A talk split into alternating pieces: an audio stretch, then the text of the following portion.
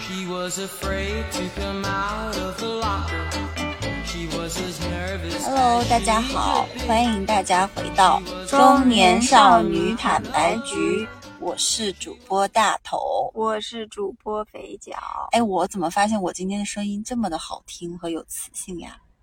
可能因为你刚吃麻辣烫吧。好吧，就是我觉得我们俩挺好笑的，就是一个两个三十五岁的中年人，爱吃的东西就就非常的朴素，就什么麻辣烫啊、螺蛳粉儿啊，就吃吃就我们俩一起去吃饭，感觉都吃的非常的就不贵，接反正地气，接地气，对对，接地气。然后今天就是很冷很冷，我们两个人就是穿的很多。你有没有觉得上了年纪之后真的是很怕冷？嗯，为是什的么呢？是因为自 己太虚的了。？不是啊，不虚啊，我们两个运动很多呀。嗯，不知道。但反你正发现年轻人他我是想露穿秋脚，裤，年轻人是露脚脖子的。对，但我今然后今天非常想穿秋裤，你穿了吗？没穿，非常想穿，想明天可能要穿了。我是有选择那性你现的，在里面是什么都没穿？对我、哦我会挑一些特别冷的日子穿秋裤，我也是，我现在就穿了一个那个瑜伽裤 leggings，然后里面什么都没穿，冷啊，很冷。嗯。我在想说要不要穿两条会瑜伽裤就会暖和一点， 但我感觉好像没有用。哎但你没发现，就是你知道有个梗吗？最近有个梗说韩国人天怎么冷，冬天都是喝冰美式的，呃，是我知道，哦因为、我很生气。呃，我觉得是他们的肠胃不是是这样。你记得吗？我们之前在日本的时候，他们冬天喝冰水。对，然后韩国人也喝穿的冰也水挺少的，是的，不是冰美式的问题，是他们可以喝冰，在冬天喝冰。哎，你说是他们从小习惯了不？我觉得是，而且在韩国，他们喝咖啡真的喝美式是最喝多冰嗯的，对，然后而且是冰美式。他们觉得冰美式就特别的可能解腻，或者是嗯，就可以唤醒他们。你像那个《单身即地狱》里面，基本约会的时候，他们喝的是冰美式，他们对就呀、开心死了。韩国人好像喝冰美式，哦，而他们很就不怕冷。但我现在都是拿保温杯来回走的。对，然后很很多年轻的妹子不是会穿那个光腿神器嘛？对，但是光腿神器已经比光腿好了，因为光腿神器还是厚的呀。啊，对对吧对，但看起来好像光腿一对，样。但只是营造一个假象，但其实它是厚的。对，那有些人还过真真的就是光腿儿的，哦，日你是本不呀是日你韩是是不是有的之前冬天穿过光腿神我器？我没有，我不会穿这种东西，我因为我连裙子都不想嗯就你穿。光腿也不知道光给谁看。对，然后我不也爱穿是裙子，嗯，对，对就我觉得穿对裙子特费劲儿，特费事儿，我不愿意穿。嗯，反正就是人到中年吧，觉得自己身体和能接受的一些事儿已经越来越的趋于老年化了。然后最近我也跟很多跟我年纪相仿的一些朋友们聊了聊一些，就是相当于吃饭聊天，然后会发现。我我统一就有一个观察，我会觉得三十五岁左右的这些中年人，他们都非常焦虑。哎，但你你你有没有意识到一个问题啊？嗯咱俩已经聊过很多次焦虑了，是，但是我觉得不太一样，真的就是我们俩之前去聊焦虑的时候，我觉得更多的是说，嗯，就就焦虑而聊焦虑。但我最近是真的跟很多人在聊天的过程中，嗯，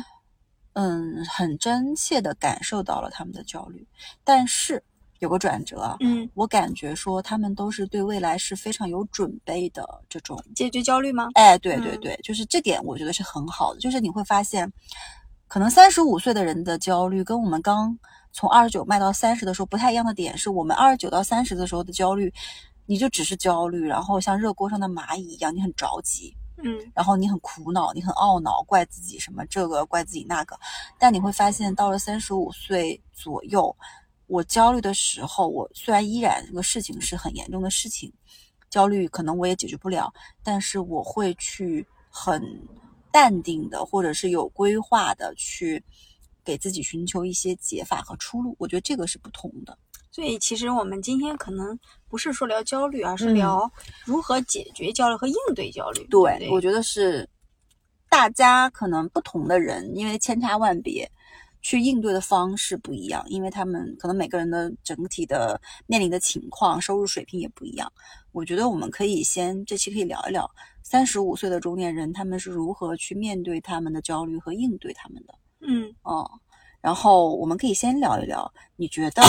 你身边的人或者是你自己最近面对的比较大的几个焦虑是哪种类型？哎，我不得不说，第一个是健康问题。嗯，当你会发现，哎，有一个就是以前呢都是老年人会得这病那病，对吧？现在就现在没有，年轻人、嗯中年人都会得。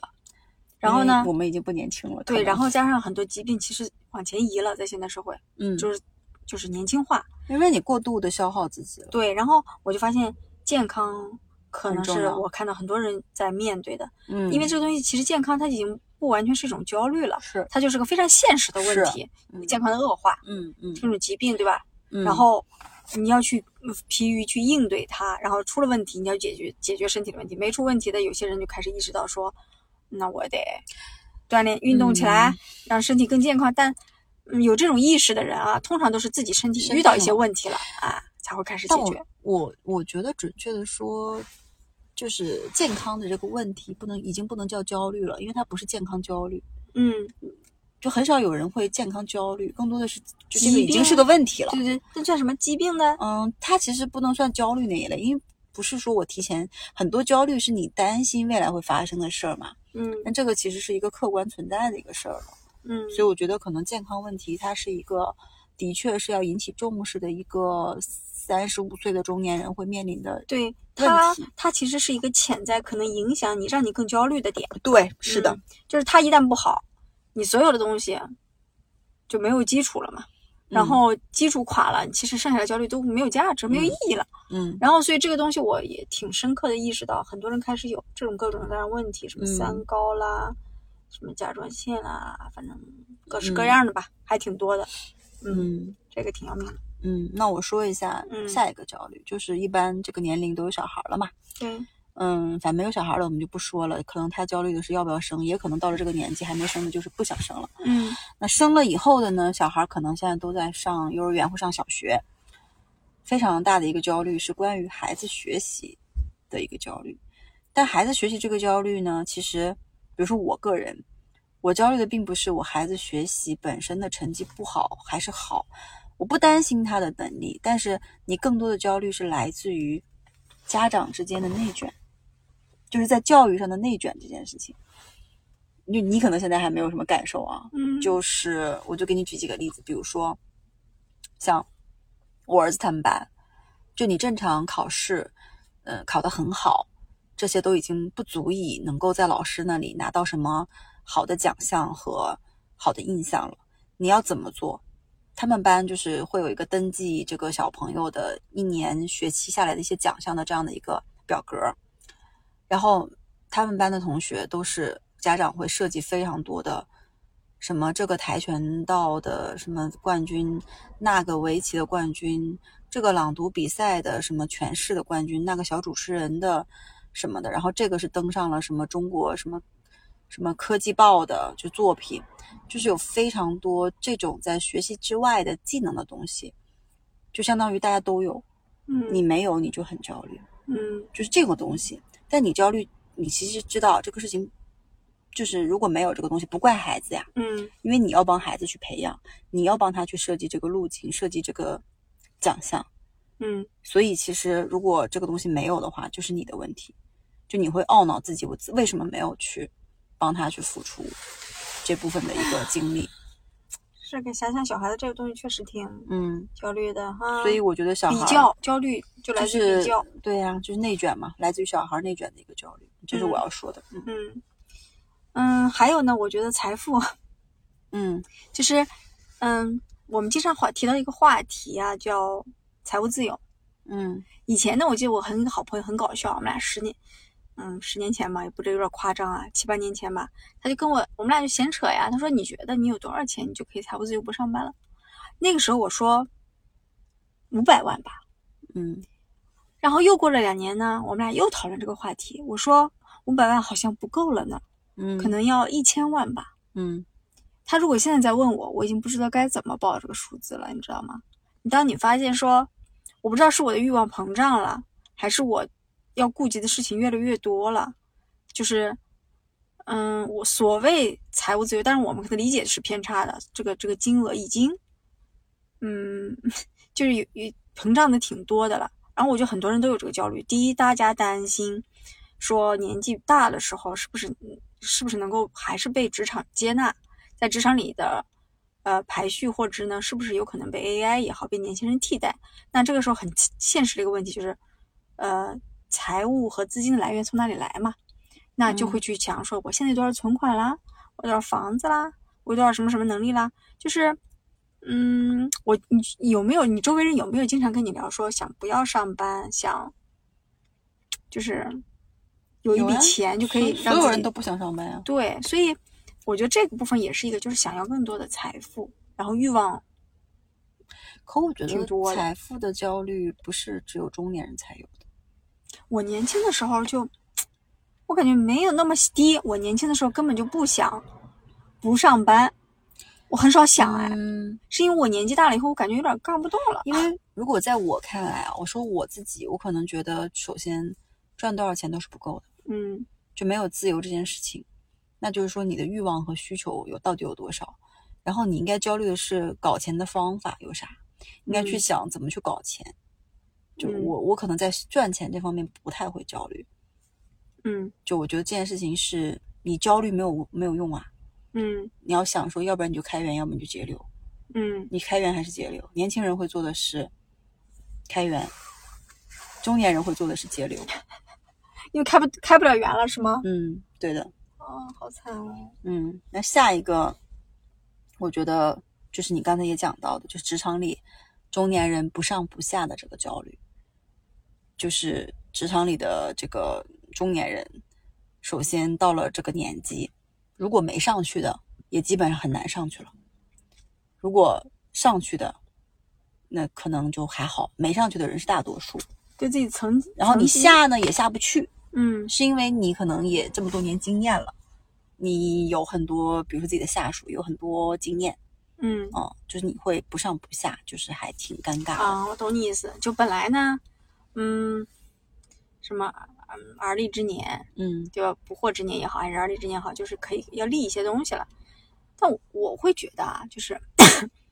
古人说三十而立，对不对？嗯嗯，但我觉得，因为整个古人的年纪是比现代人的寿命整体寿命是短的，嗯可能到了三十岁以后，他呃就必须面对这个这个阶嗯段了。那你觉不觉得现代人的而立之年其实是往往后推了？因为我们前面嗯读书的时间就非常长，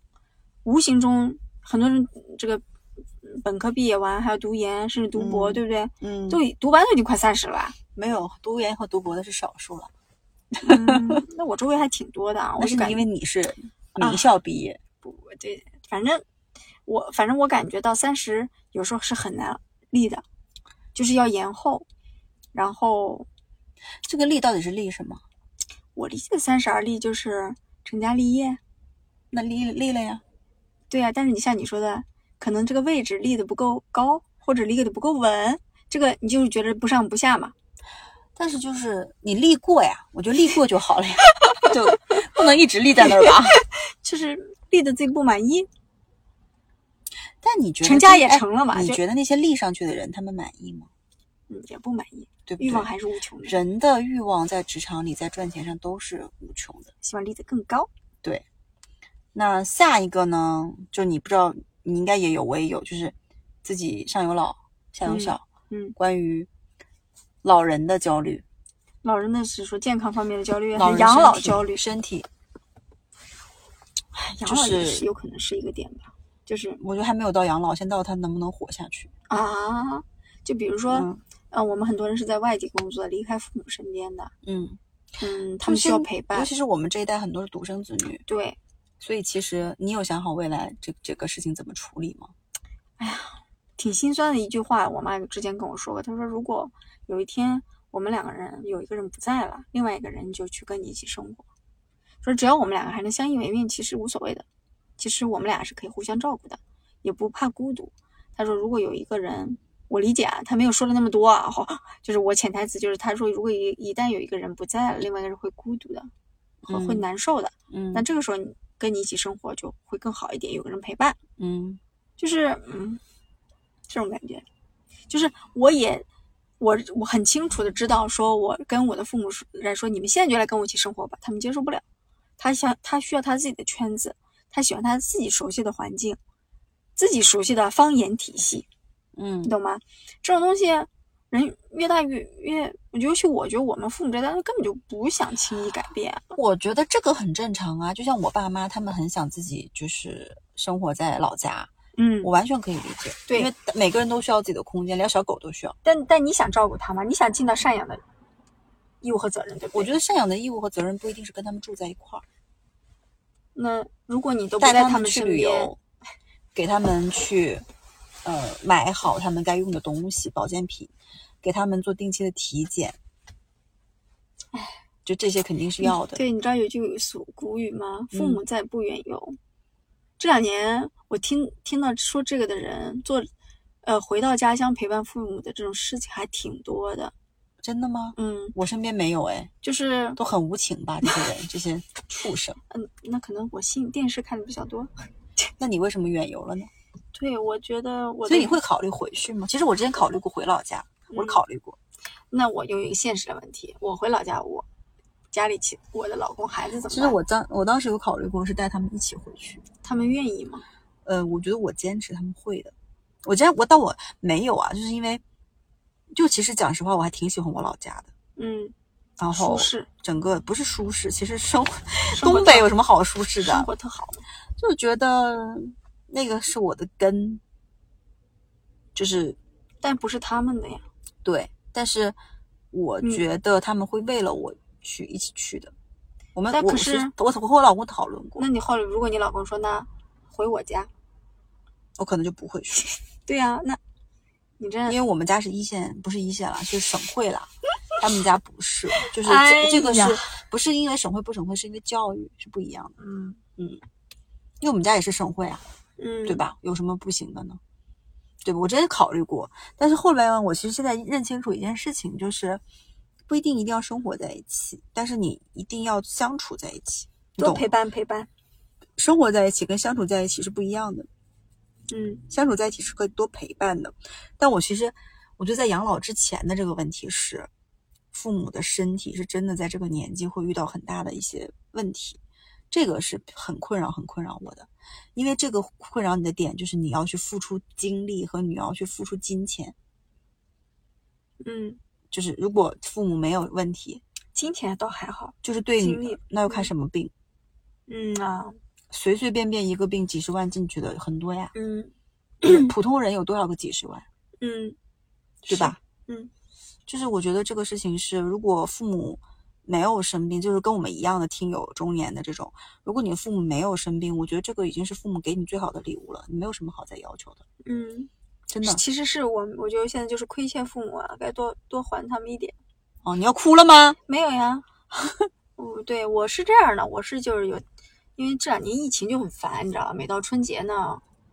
哎呀，我疫觉情得爆发，可是我觉得不是啊，然后也我可以就回去的呀。我每次都是，嗯、会让我父母在到到我家里来，然后也让，因为我的我不知道啊，有可能将来有一天他们也要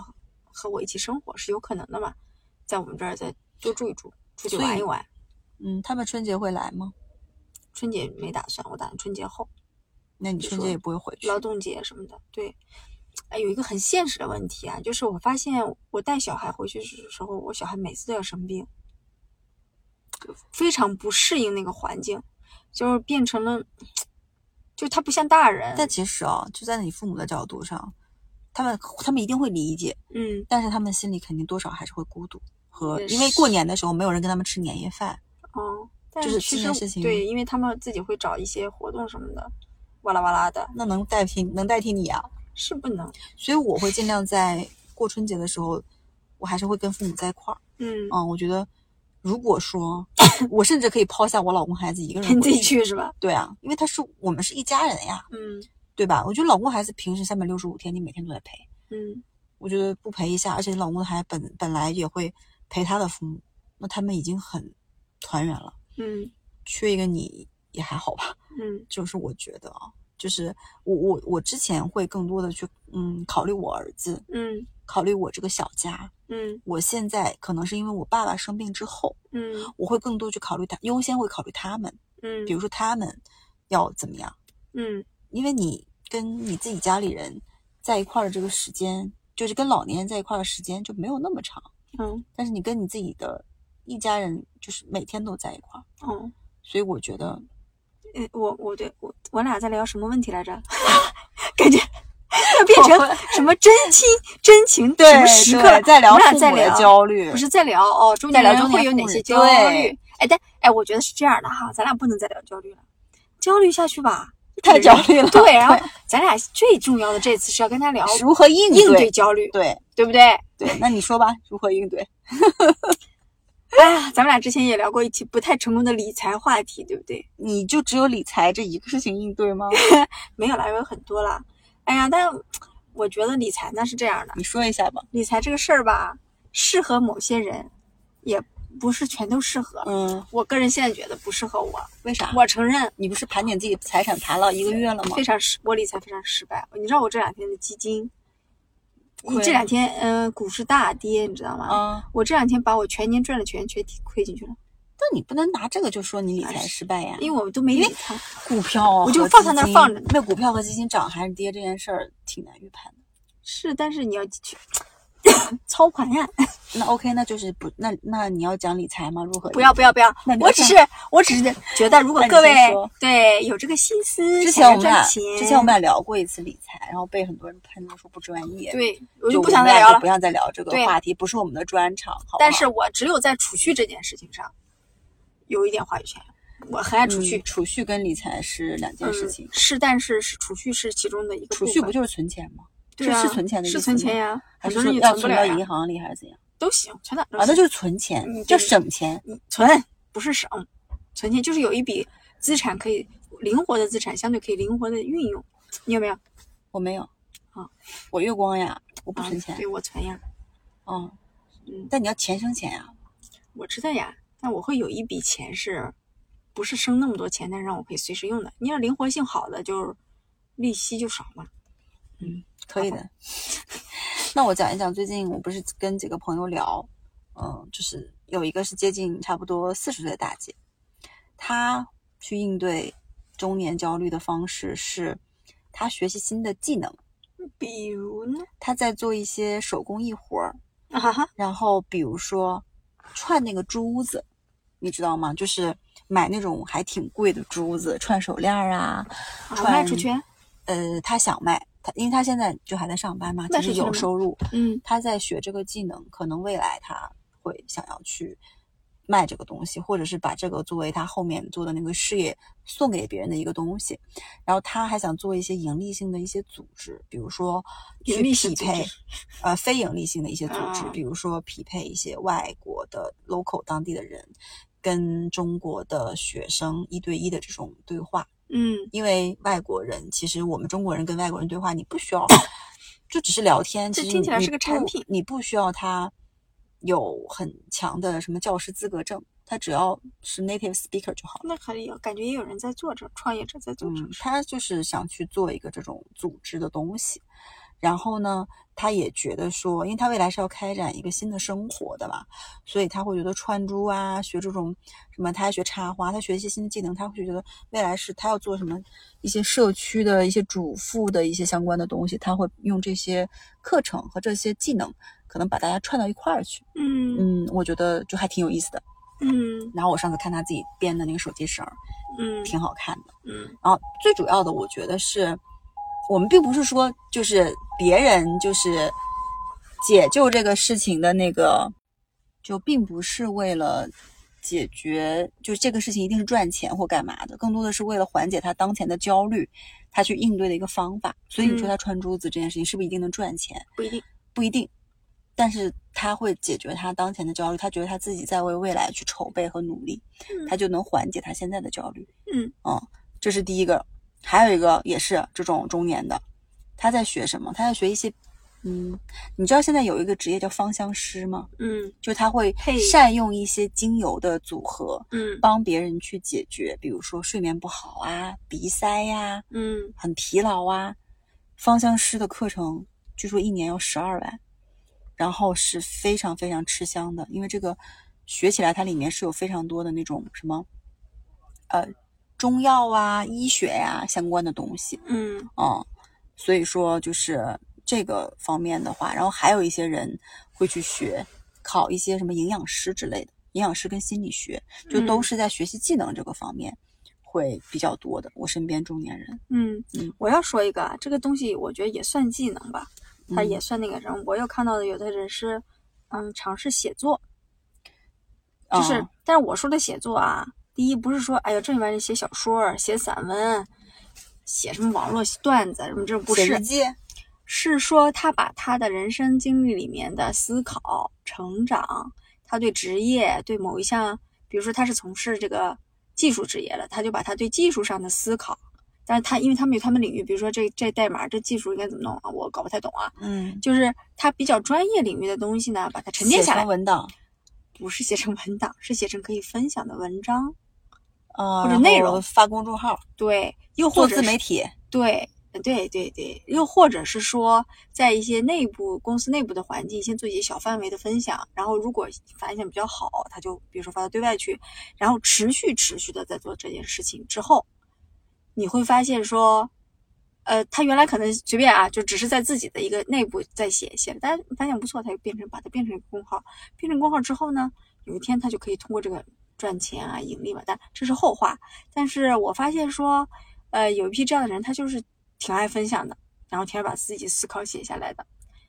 然后，所以你要写作吗？我我在思考呢，我最近我我挺羡慕的呢，我想写写看。哦，你回头把那个人的考公号发我看看，看是不可是以骗子？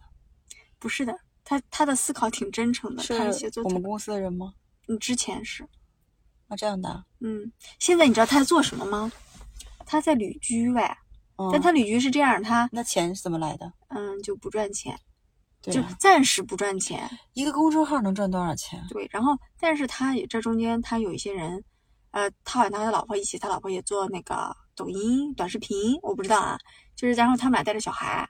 到处去玩一玩、转一转，在这过程中呢，持续的写作、持续的产出，然后呢，他也和不同的人可能去沟通、去聊，找一些创业的机会，哎，就是，然后好像说还要读书啊什么的，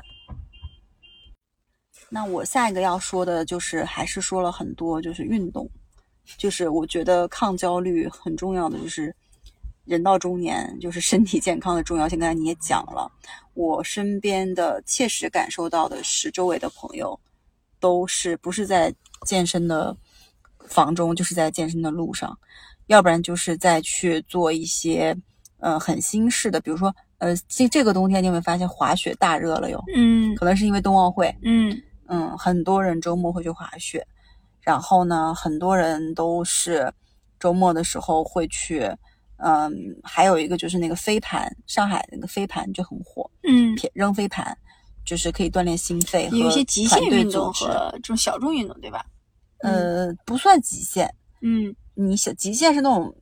很难的啦，嗯对吧？我觉得这个还是说大家可以参与的那种，嗯就是运动这件事情，身边的人很多还是在去做的，嗯，对，我还想我哎，我老是老说这个话题啊，我觉得有一个东西呢是要做一个准备的，要把它当成一个准备来做的，就是经营自己的家庭关系。但这里面比较重要的其实还是夫妻关系嘛。嗯，你有没有意识到一个问题？当你中年的时候，你面对一些危机的时候，不管是心理上的危机还是身体上的危机的时候，你身边的这个人其实能给你最特别大的支持。嗯。但有些时候呢，夫妻关系是容易被人，尤其中年人面对很多压力的时候忽视的。他是对他的关注和经很多营，中年人就直接离婚了，可能。对经营会变少。嗯，我是觉得说，啊，其实离婚也是一种选择嘛。嗯但你发现说你们两个根本就不合适、不匹配的时候，无法互相扶持的时候，嗯遇到风险不能共同分担的时候，比如说这个人特自私，嗯对吧？你你家里人生病了，他都不愿意用你们的家庭财产，随便说啊，就是给他支付医疗费是有的。这种情况其实这种人挺多的，所以我觉得说去重新的审视和经营夫妻关系，是能够帮我们应对焦虑和风险的。就是你面对的不确定性挺多的，你需要一个战友也好，亲人也要也好，帮你一起承担。但你你有时候父母可能比较远，孩子又比较小，他们很难成为就是和你一起站在一起承担那个人，你觉得呢？嗯，那焦虑，焦虑，我会是这样的，就比如你说就我焦虑，你就会焦虑吗？你说对夫妻关系的焦虑对啊吗？还是什么？对你夫妻关系焦虑，主主要的焦虑啥？不是呀，我们现在聊哦的不是焦虑是怎么应对焦虑，哦，就是因为他夫妻关系会有问题，所以就所以不是是为那为什么么要应对？没有问题为什么要应对？是经营夫妻关系，应对可能产生的焦虑和风险。就咱俩不啊，是就在相说，对于我投资房子、买东西、赚钱、什么储蓄，投资一个人一样道理，哎、是这意思不？投资一段关系，那投资个别的也行呀，比如投资关系，投资个朋友呀。那你其实这个是应该是投资关系，我觉得投资关系不仅是投资你但我的投老，资朋友，比如说啊啊，嗯对你说的也对，对不对嘛？就人脉嘛，再比如说我被推到手术室了，需要人啊签字，朋友如果不能帮我签字，为啥不能？你如果没有老公朋友就可以帮你签。也是啊，对，如果没有进入婚姻嗯或什么的，就是经营一些关系呢，去帮你经营一些深度的，对。但咱我密不切是的说这个事情是很功利的一件事情，你还是基于真诚和那个，对不对？你不能说我是拿金钱收买他，但我觉得现在其实有些夫妻关系挺功利的，是吧？嗯，就是两个夫妻都各玩各的，你说的是王力宏吗？ 不是啊，就是然后大家好像嗯就就你懂吗？就是我身边很多中年夫妻，我觉得这里可能要展开讲一下，就是他们貌合神离，因嗯为两个人可能都已经位高权重，也都有各自的积蓄和各自的生活圈子，两个人其实已经没有什么感情的东西的纽带了，嗯更多的是共同抚养孩子的纽带。这个时候候就很弱。然后呢，其实更多的就是那种哦，表面上的尊敬和尊重，很难很少去交心。哎，你试问有多少中年夫妻会经常一起两个人泡泡脚，好好聊聊天，看个电影，吃个饭，嗯很少的吧？嗯每天都是大家更多的是电话沟通、嗯微信沟通，然后关于小孩的事情的沟通。嗯有多少是在沟通你们两个的感情？其实我觉得，嗯，就的确中年的危机有很大一部分是来自于夫妻关系的一个危机。嗯嗯，是的，反正我我个人永远会把这个东西，反正放成需要准备、需要经嗯营、需要去做努力的应对焦虑也好，还是什么的一个、一个必选项吧。嗯，就像你每次都说运动，对不对，那我们聊一聊，我们可以对为未来做的一些准备，就是因为焦虑伴随着我们每一天嘛，相当于我觉得，不管你是年轻的，你面对高考的这个焦虑，你就是年嗯刚毕业的时候面对找工作的被人选择这样的一个焦虑，嗯再到说像我们现在到中年，你上有老下有小，你小孩儿，你各种这些什么赚钱各方面的养老的一些焦虑，我觉得很重要的一点，你知道是什么？我觉得是你要学会去感恩你身边现在周围这个场子里的人。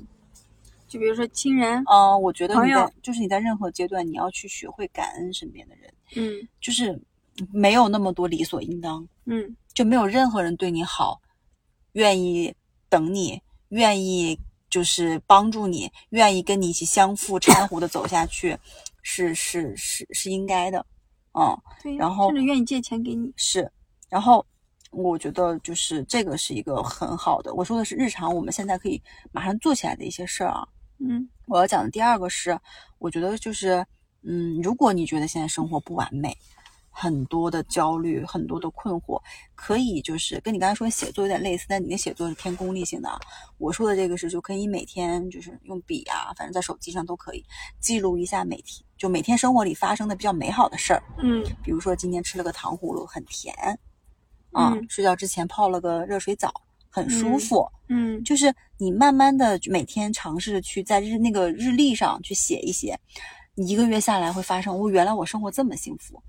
就是嗯一些很幸福的小事儿，嗯比如今天我吃了麻辣烫，好嗯好吃，就这种，我我之前有看过心理学家分享，是你这样是对你的焦虑有嗯缓解会有一是些吧缓解的。嗯然后还有一些就是，比如说，其实跟这个相关，就是你提前，嗯，去做好规划，嗯比如说写那个子弹笔记，就是在纸上画画那种涂涂画画的，提前做好一个月的规划，或者一周吧，也不用一个月，一周，每一周末的时候做好下一周的规划。比如说这个规划可以细到我早上几点起床，吃什么，然后运动，然后有没有养成读书的习惯。然后你做完之后，每天在上面打勾，然后当你一周过去之后，你会发现你打了这么多勾，就成就感倍增。嗯就可能跟我刚才说记日记是一样的一些道理。嗯，嗯，我不是刚才说吗？我想尝试写写作嘛。你看我这个人，哎呀，天哪，我怎么这么有这么多 的梦想呢？但我不知道这个东西，能不能产生什么价值？那你说我这个人是不是每次想做这件事都特功利？我觉得你现在很多的想法都是为了一个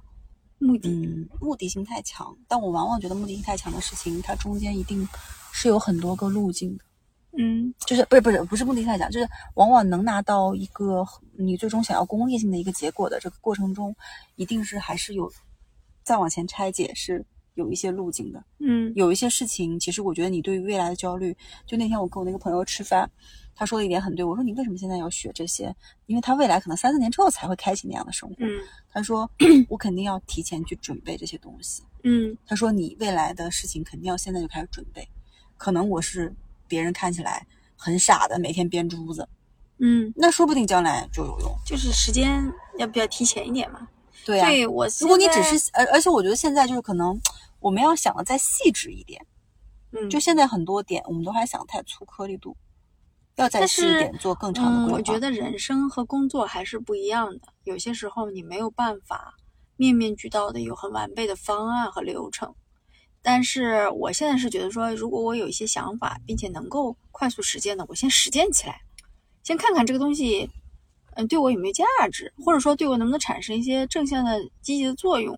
如果有呢，我会告诉自己坚持。你看书看的怎么样了？最近一直在看一部小说，对，这两天没怎么看，但每天我其实都是拿手机用那个它自带那个 Book 的那个嗯， A P P 大概看。我给自己设定的目标是二十分钟以上，但我每天都是超的，哦，嗯，还行吧。你你这样看我，你做了看几分钟？我都看了好几本书嘞。哦，那你不是按时间看的吗？是的，每天三十分钟呀。啊，好，那我也提上，我也提上三十分钟。我最近大概看了两本吧，然后有一本，啊，已经看的有点自己有点受不了了。有一本还蛮有兴趣的，再继续看。受不了是因为剧情，哎呀，因为那一本不是那本是一本社会学著作啊，然后又是一本翻译书。我后来对他的语言就有点受不了，他翻译的语言你就是看第受不了二性吗？不是，我是看另外一本那个，你念念名字好不好？哎，我们俩是名字都记不住了，一我个只叫拷问你叫一下工作新消费工作伦理什么新消费者和什么，哎呀，特长。听听这个名字都看不下去啊。但我我是学这个专业的呀，我会我愿意看。哦，那它你就是揭露了现代化资本主义对于工作伦理啊，对于新穷人的一些看法。啊好吧，你嗯加 油。啊，就是对，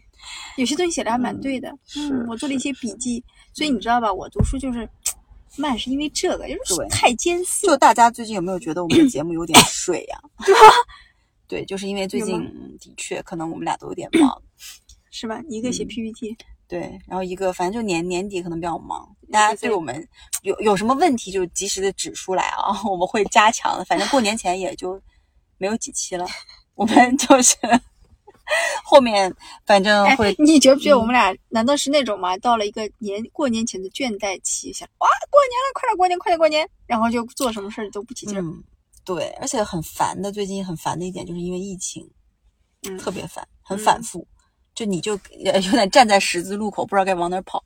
对，因为我也往这儿看到跑也堵，往那儿跑看也到堵，很多人已经开始做回家的准备了，我要是提前回来，因为我回不去呀，什么什么的，哦哦哦很多的。嗯嗯，然后有很多地方回去还有比较严格的政策，是嗯，然后还有拖家因为带你可口能越晚回去，越变回化不越去大，就是对说那个疫情的那个发展会越来越不可对，因控为因为中国人已经经历了两年的春节的疫情的春节了你，想啊，如果前面两年都没过年回家，今年再不回家，对，我觉得回家的欲望很强烈，嗯嗯嗯，但是要解决了客服的东西还挺多的。你知道吗？他们说今天就是因为疫情不是又爆发了吗？嗯，很多人都已经提前请假回家了。我想说，能提前请假回家的职业是好职业呀，对，说明假期能多提前这么久，对。但我觉得其实因为中国人对于这个春节的这个这个执很念还挺深的多嘛，很多打工人其实对于这个过年回家这件事情看得更重一点，对，就他可所能在以杭州没有假，嗯，那你说他干嘛呢？对不对？所以你不觉得很多公司也好，用人单位也好，其实对这个东西还挺宽容的，因为大家都要回家，这是人之常情，大家就会也都比较宽宽真容。的？吗？我们公司会要求你现在就让你现在回家吗？不是让，但你至少你提出我想回家，也没人拦你吧？但这个时间点提出，没人拦 你吗？你要请十四天呢？那我觉得我们公司没有这么宽容。要么在家办公， 嗯，在家办公，我要回家呀，我在家办什么公？哎呀，啊，本期反正就是瞎聊了聊，大家随便听听，好吧？哎哎，我们哪天聊聊疫情对生活的改变？哦，可以啊，春节嗯就是挺重要大的。家如果想听的话，哦，那就嗯，今天先这样，那就拜拜，哎连拜拜都说的很没有力气的感觉，拜拜。拜拜。